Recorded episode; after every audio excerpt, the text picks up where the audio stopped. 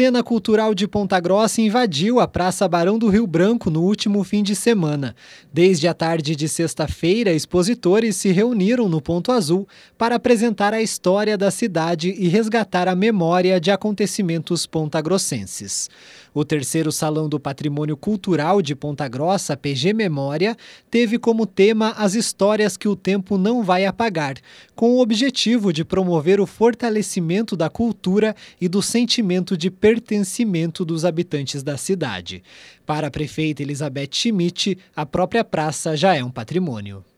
Nós estamos aqui nessa praça, Barão do Rio Branco, uma praça que é o coração da cidade e que é um grande patrimônio da cidade. Então eu acredito que um local assim muito muito especial para a gente lançar mais uma edição do PG Memória. De acordo com a prefeita, eventos como esse têm o intuito de mostrar a importância do patrimônio cultural para a própria população. É um momento muito especial e, e onde as pessoas vão aprender a valorizar aquilo que é histórico. Então, no que se refere ao patrimônio, é exatamente esse o objetivo, porque às vezes as pessoas não valorizam, não, não, não valorizam os imóveis tombados, por exemplo, os imóveis que estão na, na relação para tombamento. Tem pessoas que, que de, fazem a demolição da sua casa antes que seja tombada. É, porque parece que falta um pouco de educação patrimonial, exatamente é isso, né? E, e, esse projeto, esse projeto do PG Memória, tem essa função também de fazer esse resgate e essa, esse reconhecimento e fortalecimento do que foi o passado para o presente e para o futuro. Então eu penso que o objetivo vai estar é, alcançado e atingido. Lídia Hoffman Chaves foi uma das expositoras e é representante da Casa do Divino, um dos mais importantes patrimônios históricos religioso da região, que fica no centro da cidade. Para ela, foi uma oportunidade de mostrar a cultura centenária para os mais novos. Nossa cidade, o perfil né, do, do, dos nossos cidadãos hoje da Ponta Grossense mudou bastante. Temos muitas pessoas novas na cidade, né? É, hoje a nossa cidade a gente vê um novo perfil, assim, né? não são mais aquelas pessoas antigas, porque essa tradição se conservou nas pessoas mais antigas, né? Então eles vêm lá e dizem assim, nossa, mas o que, que é aqui? Né? Eles escutam assim, ah, lá tem um pastel divino, lá do gostoso. Chegam lá e dizem assim, nossa, mas o que, que é isso? Né? O professor Nelson Silva Júnior apresentou suas pesquisas sobre os antigos cinemas de Ponta Grossa e fala sobre a importância do município ao longo de sua história. Ponta Grossa foi uma cidade, é, é uma cidade importante ainda né, no estado do Paraná, mas ela teve um momento na, na, na sua vida enquanto cidade é, de, de uma representação cultural muito importante e em parte dessa, dessa representação cultural pelos cinemas, assim como pelos clubes recreativos e pelas bandas, né, como a gente está ouvindo aí a banda Lira dos Campos.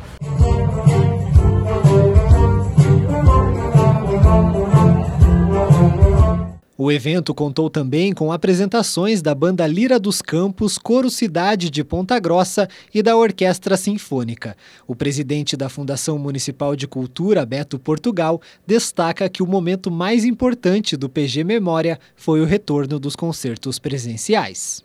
É, é, a terceira edição do PG Memória. Né? A primeira edição aconteceu no Parque Ambiental e reuniu um público imenso, então é, a edição de 2020 teve de ser adaptada para o online, para que não passasse em branco, mas nesse ano a gente sente que o público e os participantes, quem está expondo no evento, estava com sede de rua, né? Então estamos reocupando a praça, respeitando todos os protocolos das autoridades sanitárias e crentes que vai ser um evento para entrar para a história, para no futuro a gente olhar para trás e lembrar desses três dias de uma programação cultural intensa, bonita, alegre e segura três grandes momentos que são o retorno dos concertos presenciais da Banda Lira dos Campos, da, do Coro Cidade de Ponta Grossa e da Orquestra Sinfônica, além de um baile. Todo mundo escuta a paz, a voz comentando de como eram bons aqueles bailes. O baile de época aconteceu na noite de sábado. Outras atrações também foram o palco de poesias, discussões e apresentações sobre a arquitetura de Ponta Grossa, casas demolidas, imigração, a ferrovia, o turismo e a gastronomia, além de exposições sobre personalidades da cidade. Para Beto Portugal, o patrimônio cultural de Ponta Grossa é relevante para todo o estado e sua preservação auxilia na resolução de problemas urbanos. Eu costumo dizer que Ponta Grossa é uma cidade que tem passagens é, das mais importantes no nosso estado do Paraná. Né? Eu acredito que a partir do momento que jovens, crianças conhecem essa história e se sentem parte da história, nós assim vamos combatendo o vandalismo, vamos combatendo a criminalidade, vamos ressignificando o espaço de uma praça e principalmente vamos desenvolvendo um amor pela nossa cidade que é tão importante e que a gente vê em outros municípios do Porto de Ponta Grossa, a população reconhecer a sua cidade como um, um, um, um espaço geográfico importante. A partir de, disso, a gente vai construindo uma nova cultura na nossa cidade de reconhecer a história, de valorizar a história e de lutar para que essa história não se apague. Por isso, a edição desse ano tem o tema Histórias que o tempo não vai apagar. Ponta Grossa é uma cidade muito além da cidade conhecida como de um monumento tal, que todo mundo sabe qual monumento eu estou me referindo, do banheiro de vidro. É uma cidade que tem muita riqueza. E nós precisamos levantar essa bandeira todos os dias mostrando que nós somos o melhor povo do Paraná. A professora Adriana Rodrigues Soares coordena uma galeria de obras de arte da Universidade Estadual de Ponta Grossa e levou algumas para expor durante o evento. Ela destaca a necessidade de levar a cultura para as pessoas comuns. Porque chegou um senhor muito simples, muito simples mesmo. E ele parou na frente daquela obra ali e ele ficou contemplando ela e falando, né? Ele falou, nossa, Vila Velha, isso aqui não são os tropeiros, sabe? Assim, Aí aquilo até me deu um arrepio, porque você veja, a arte é para todos. Porque estando na galeria, ela cria um, um determinado status. E aqui não, aqui qualquer pessoa que puder ver. A prefeita Elizabeth Schmidt ressalta que a educação patrimonial também fortalece o turismo da região. Essa é uma das premissas do turismo, né? É você reconhecer a sua cidade, conhecer a sua cidade, amar a sua cidade para bem recepcionar e mostrar para as pessoas quem ela é. Então, nesses 200 anos quase de, de, de existência da cidade, nós não, não acontecemos aqui o ano passado.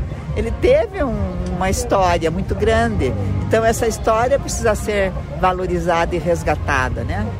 De acordo com a Fundação Municipal de Cultura, mais de 30 estandes expuseram fragmentos da cultura pontagrossense em três dias de evento.